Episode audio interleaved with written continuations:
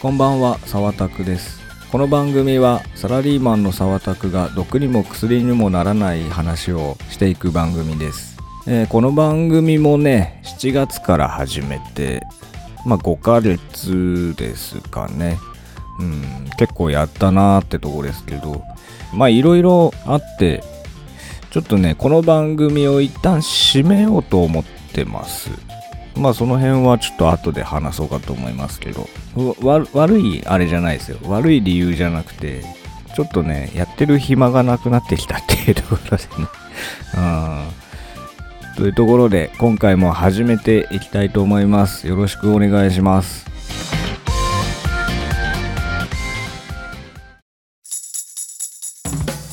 毎週末に配信中ポッドキャスト「サータクの独り言」俺の話を聞け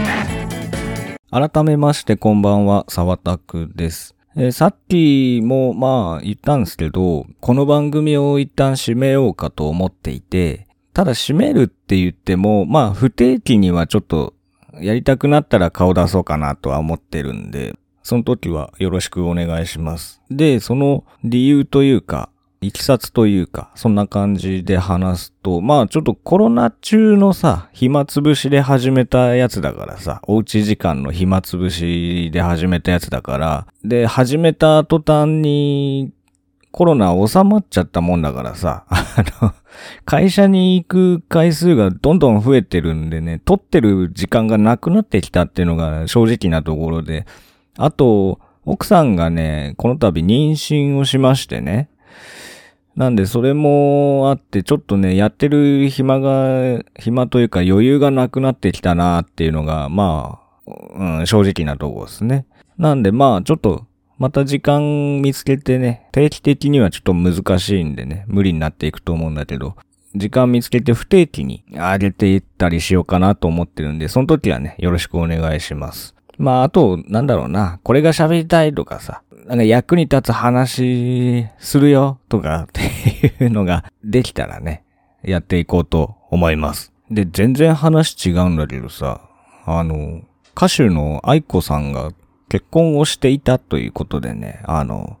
ショックを受けておりますよ。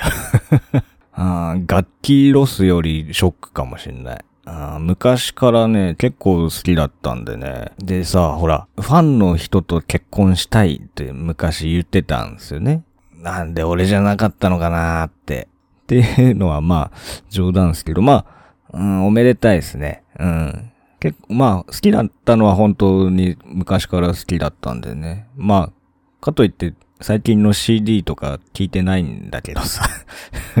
なんだけど、その、キャラクターというか、あと見てくれもそうですけど、全然変わんないよね。ああいう人と結婚したいなって思ってたんだけど、まあ全然違うタイプだよね。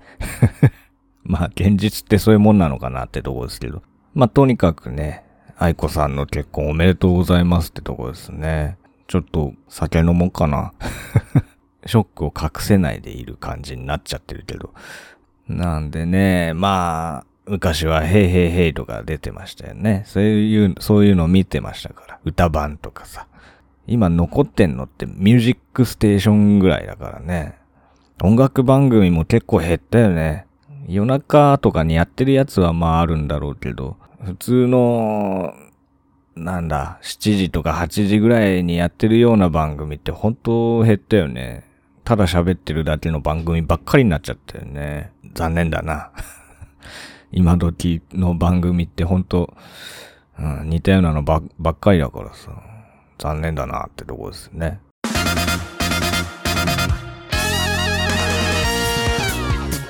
毎週末に配信中ポッドキャスト「サータクの独り言」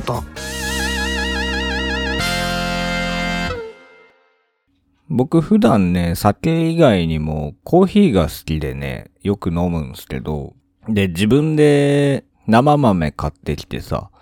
焙煎してやったりしてんだけど、それで、まあ自分で入れるのもまあ好きなんだけど、まあ、普段さ、そんな時間かけてらんない時はコーヒーメーカー使っちゃうんだけど、なんかネット見てたらさ、面白そうなのが売ってたんだよ。それをちょっと自分の誕生日プレゼントとしてね、俺1月が誕生日だから、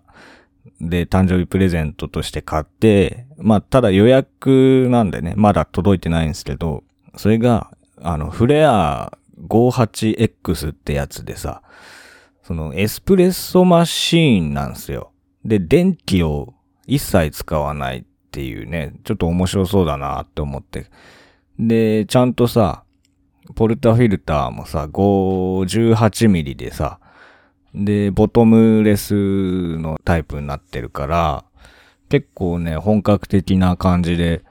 うん、入れられるんじゃないかなって思って、ちょっと期待して買って、あ買ってみたっていうか、注文してみたんだけどさ、その、まあ、発送通知というか、まあ、だいたいこんぐらいまでに届くよっていうメールがようやく届いてね、うん、まあ、年内には届くらしいんだけど、あなんか早く来ないかなって思ってんだけどね、結構高かったんすよ。まあでも、まあでもそのなんだろう、本格的な電気を使うイタリア製のなんかメカメカしいやつよりは全然安いんだけどね。まあまあ財布の出費としては結構デカめ、痛めなやつ なんだけどさ。で、エスプレッソってさ、あの、すっごい濃いコーヒーの液をすっごい少ない量抽出するわけじゃん？圧力かけて。だから、そのアレンジがいっぱい効くんすよ。で、俺、スタバ行くと必ずアメリカーノしか頼ま頼まないんだけど、うん、そうやってお湯で割れば、まあ普通のコーヒーとして飲めるし、まあエスプレッソストレートで飲んだっていいし、砂糖入れてね。あとカフェラテとかさ、カフェオレとか、牛乳で割ってもいいし、まあいろんなね、アレンジが効くんでね、面白い、普通のコーヒーより面白いことができるんですよ。で、特にエスプレッソにトニックウォーターっていう、ちょっとなんだろう、甘苦いというか、お酒で使うようなやつなんですけど、うん、炭酸と割るような感じで、やってみてください。あ、すげえうまいから。すげえうまいから。エスプレッソトニック。うん、試してみてください。トニックウォーター、うーん、どうだろうな。コンビニでも売ってんのかな。スーパー行けば大概売ってると思うんだけど、ぜひね、試してみてください。スタバとかにあるかななさ、ない気がすんだよな。で、エスプレッソって、やっぱり、ちょっとね、コツがいるというか、技術がいるというか、あるんで、うまくやらないとちゃんと出ない。自分の腕次第で美味しくもなるし、まずくもなるっていうね、そういうちょっとテクニックというか、そういうのが必要なんでね、面白いんですよ、逆に。頑張れば上手くなるっていうさ。だタンピングっていう、そのなんだろう、粉を押し固める作業もさ、ちゃんと均一にやらないと、偏っちゃうと、偏って出るとかね、いろいろあるんでね。そういうのちょっとね、また楽しみたいなって思って。安いエスプレッソマシン持ってんだけどさ、51ミリなんだよね。フィルター系が。だから、ちょっとね、満足な粉の量入れらんないってのもあって、うん、まあ、それ調整すりゃいいんだけどさ。ちょっと、な、なんていうかな、ちょっと思い通りに行きにくいってのもあるんだよね。だから、買ってみたんだけど、ちょっとね、電気も使わないから、まあ、サイズが、サイズ感がちょっとまだよくわかんないから、もしかしたらキャンプ持っていけるのかなとも思うんだけど、どうなんですかね？ちょっと、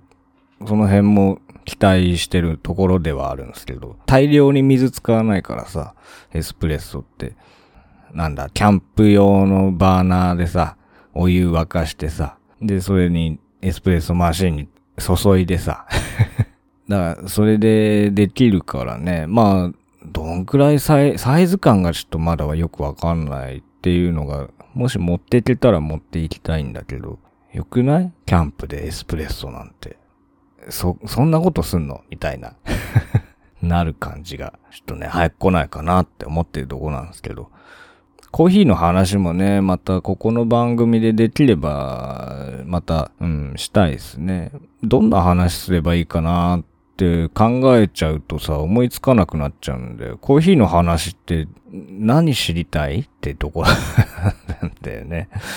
別に、ね、YouTube でさ、注ぎ方とかさ、乗ってるし、うん、ドリップもさ、借りたメリタ針をネルドリップみたいなさ。まあ、やり方はちょっと、ちょっとだけ違うけど、だいたい一緒だから。蒸らして落とす、それだけ。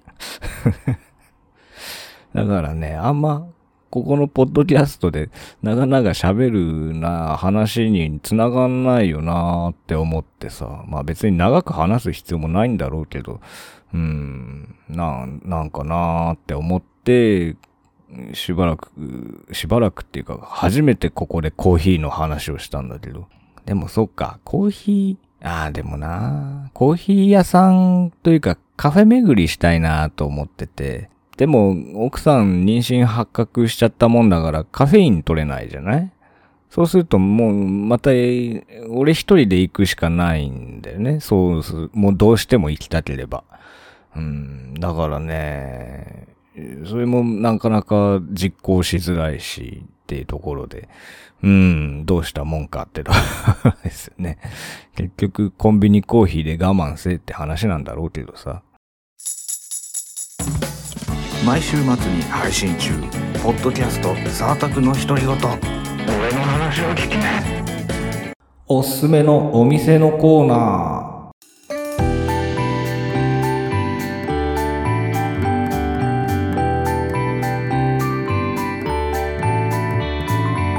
はい、今回ご紹介するのは北千住にあります魚屋市場食堂というお店です。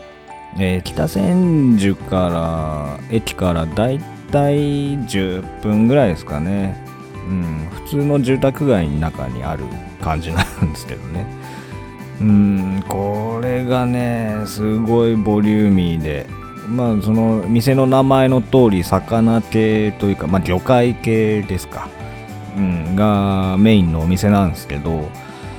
とてつもなくね、量も多いし、その品質もいい感じでね、うまいんすよ。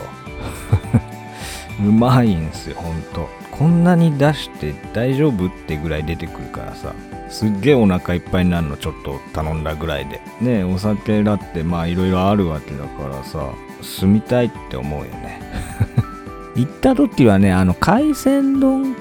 食べたんだったかな。それがね、またこれ大量でね、丼でけえとか思うぐらいのね、本当に、すごい量の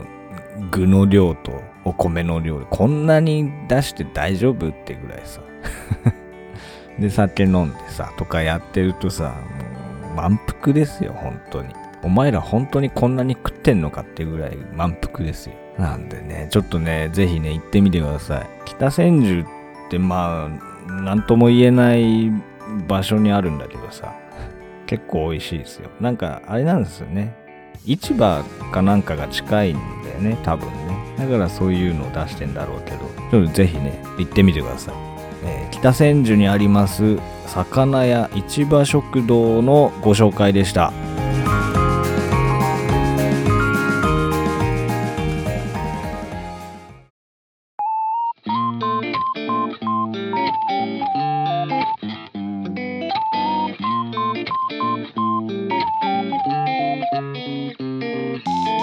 はい、それではエンディングです。